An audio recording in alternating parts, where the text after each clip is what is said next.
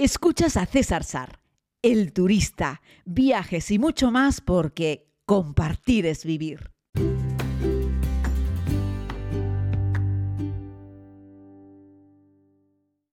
Saludos a todos y a todas, querida comunidad. Les hago este podcast en este día 22 de diciembre desde Nápoles. Nápoles, Italia. Ah, ya aquí tirando al sur de la Italia, en este lugar que es un desorden, un pequeño desastre, pero un maravilloso desastre.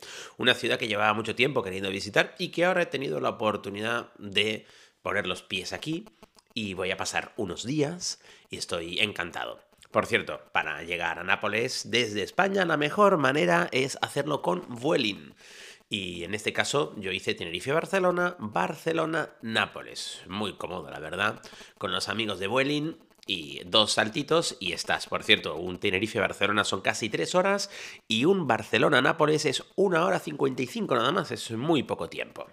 Vengo de comerme un fantástico corneto. Luego te hablaré un poco sobre lo que es, pero este podcast va dedicado fundamentalmente a entender los diferentes tipos de establecimientos donde comer en Italia.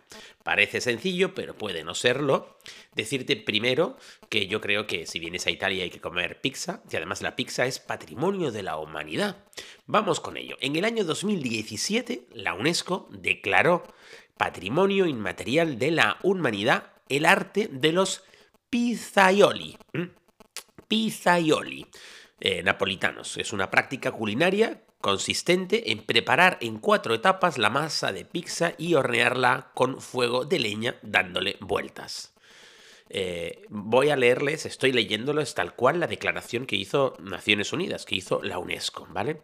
Es una práctica cultural que nació en Nápoles, la capital de la región de la Campania, donde viven y trabajan actualmente 3.000 eh, pizzaioli que se mantienen entre ellos pues una comunidad, conviven, eh, bueno, pues con la gente del lugar, entre ellos tienen una asociación, son los depositarios de este elemento patrimonio cultural eh, que comprenden esencialmente tres categorías de personas, el maestro, eh, pizzaiolo, el pizzaiolo en sí y el hornero a los que cabe añadir las familias napolitanas que también practican este arte culinario en sus hogares. Este elemento no solo propicia la celebración de eventos sociales y los intercambios entre distintas generaciones, sino que se reviste del carácter de un verdadero espectáculo cuando el maestro Pizzaiolo muestra su destreza a la vista del público en un establecimiento botega.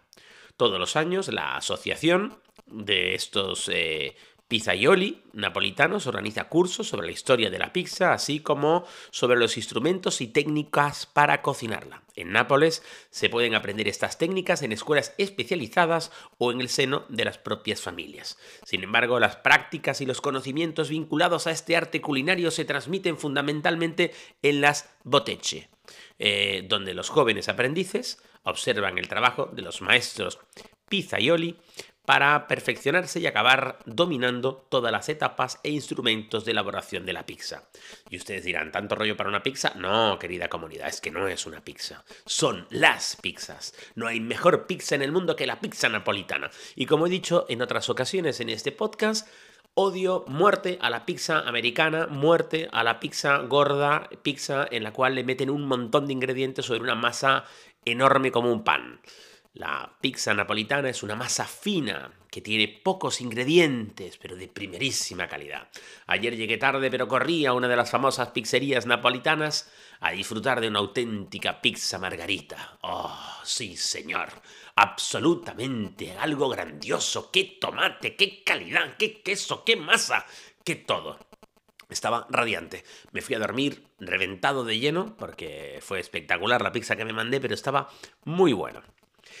Ah, bueno, después de esta exaltación a la pizza italiana, a la pizza napolitana, patrimonio inmaterial de la humanidad, si es que había que comérselo porque había que, que, que, pues eso, que ir por los lugares del mundo viendo los sitios que son patrimonio de la humanidad, y en este caso no es un lugar, es una comida, en realidad es una forma de preparar la pizza lo que se ha llevado esta declaración. Y Nápoles está repleto de sitios donde comer buena pizza. Vamos a hablar sobre cómo distinguimos el tipo de establecimientos donde podemos comer cosas en Italia, que a veces nos liamos un poco. Yo el primero. Número 1. Ristorante.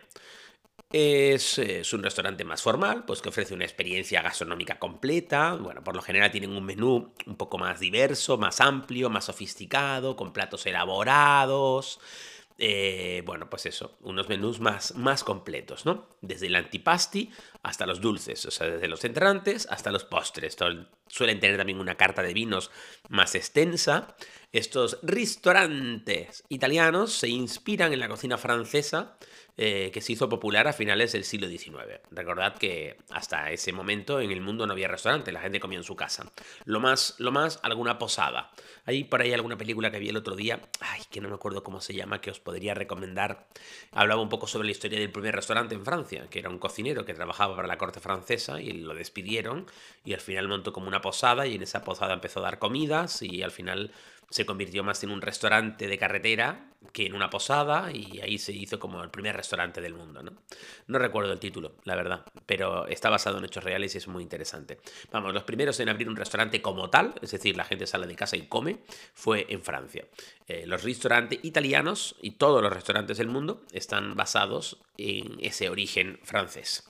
En Italia luego tenemos las tratorías, diferencia entre una pizzería, entre una restaurante y una tratoría, luego hablaremos de las pizzerías.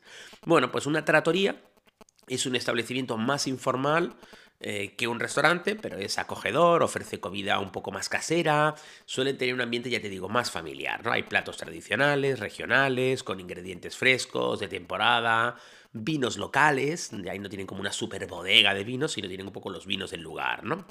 Estos tratorías en Italia vienen de las zonas más rurales. Las trattoria Ofrecen comidas simples, en principio a los viajeros, pero también a los lugareños. En Italia encontramos también las hostería. ¿Qué es? Bueno, pues es algo parecido a una trattoria, pero con un enfoque más de vinos locales y a menudo con un ambiente un poquito más rústico. Platos aún más sencillos, también tradicionales y acompañados por vinos de la zona. Eh, estas hosterías vienen de la época de los romanos, donde en realidad se, bebía, se vendía vino con aperitivos. Es decir, es un sitio para vinos, pero donde luego empezaron a poner aperitivos y esos aperitivos se convirtieron ya en algunos pequeños platos de comida eh, pues de la zona, básicamente. ¿Veis cómo vamos bajando? Restaurante, tratoría, hostería, vamos bajando, me refiero, cantidad de comida, comida un poco más sencilla, ya empezamos a orientarnos más a la bebida, etcétera, ¿no? Luego tenemos las pizzerías, que en España para una pizzería es un restaurante que también tiene pizzas, pero en Italia una pizzería es una pizzería, especializado en pizzas, donde la clásica es la margarita, por supuesto. En España hasta está mal visto pedir una margarita porque es como la pizza más económica. Aquí casi todo el mundo pide una margarita. Por cierto, una margarita aquí en un restaurante, eh, perdón, la pizzería de ayer a la que yo fui una de las más famosas de Nápoles, pero de las más famosas. Algunos días tienes que esperar una hora para que te den una mesa porque además no admiten reservas. Tiene, es enorme, además ya han abierto en otros lugares del mundo. No me acuerdo ahora cómo se llamaba. Qué desastre, ¿eh? no me lo he apuntado. Luego os daré todos estos tips. El caso, esa pizzería, la mayoría de la gente pide pizza margarita. ¿Sabes cuánto vale? 5 con algo, 5 con 80 una pizza margarita. La mejor pizza margarita que me he comido en mi puñetera vida. Y en España a veces te pides una pizza margarita y te cobran 8 o 10 euros. Es una auténtica vergüenza. Y además te ponen un mal queso y tomate de bote, etc. Bueno, este es un tomate natural, maravilloso. Bueno, las pizzerías aquí pues tienen desde la margarita hasta cosas ya pues de la casa más innovadoras, etcétera, ¿no? Muchas variedades de pizza, ingredientes de proximidad, ingredientes ricos, que es que el italiano valora mucho, mucho que el tomate que pongan sea bueno, ¿no? Y es un sitio en el que te puedes tomar pues, una cerveza, por ejemplo, también, ¿vale? La pizzería, ¿no?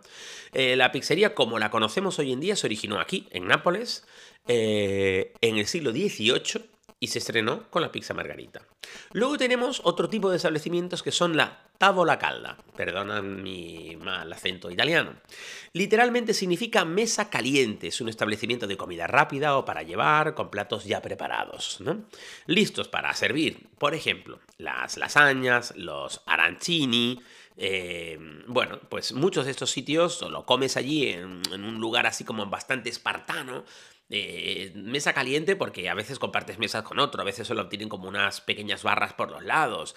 La mayoría de la gente va a estos lugares a pedir comida preparada para llevarse a su casa. Esto surgió en el siglo XX, cuando ya la gente tenía un poco más de prisa y no quería cocinar en casa y quería pedir comida para llevar. Pero es comida italiana. Fundamentalmente, ya le digo, ese tipo de pastas. Pastas fáciles, rápidas, eh, que los meten con un cucharón en un, pequeño tupper de estos de metal, le ponen una tapita y te la llevas. Ojo, comida rica, ¿eh? pasta buena. Italia, en Italia no hay pasta mala, pero Ahí ya tenemos a lo mejor pasta, a lo mejor la pasta no es siempre fresca, sino que puede ser pasta seca, pero con preparaciones muy caseras, muy ricas, sobre todo lista para comer allí rápido, para llevártelo a la oficina o para llevártelo a casa. Luego tenemos las rosticería, que está especializado en platos asados, aquí ya dejamos la pasta, carnes a la parrilla, eh, y platos preparados. Hay eso, carnes asadas, pollos eh, asados, eh, guarniciones, también te lo puedes comer allí o para llevar. Hay muchas rositerías que lo que hacen es sacar comida para llevar un montón, un montón, un montón. Y esta forma de asar carne, pues se remonta al siglo XIX, siglo XX. Eh, y por supuesto, quienes podían permitirse este lujo eran personas de la clase más alta, porque comer proteínas siempre ha sido más caro para, a lo largo de la historia. La carne había que cazarla para, para cortarla y luego prepararla y comerla, y ya no te cuento si la carne la elaboras un poquito más. Tenemos también las eh, paninerías, eh, los famosos paninis, enfocadas a los bocadillos y a los sándwiches, a los panes rellenos y variados. No le hagamos feo no le hagamos feo a esto, porque ya os puedo decir que hay algunos paninis que son unas auténticas obras de arte. Nada que ver con la mayoría de los paninis que te encuentras en una calle turística cuando caminas por Venecia y estos sitios que es un poco metralla, es un pan abierto al que le he metido cuatro cosas y chao. Como es bonito, como, como está bonito porque está el rojo del tomate, el blanco de la supuesta mozzarella, eh, el verde de la albahaca y el panini blanco por fuera, pues parece bonito y parece bueno y va. Eso más o menos. Pero en toda Italia encontrarás paninerías donde compiten por hacer unos paninis espectaculares, también piadinas y otro tipo de sándwiches, ¿no? También hay cafés, eh, refrescos, este tipo de cosas, ¿no?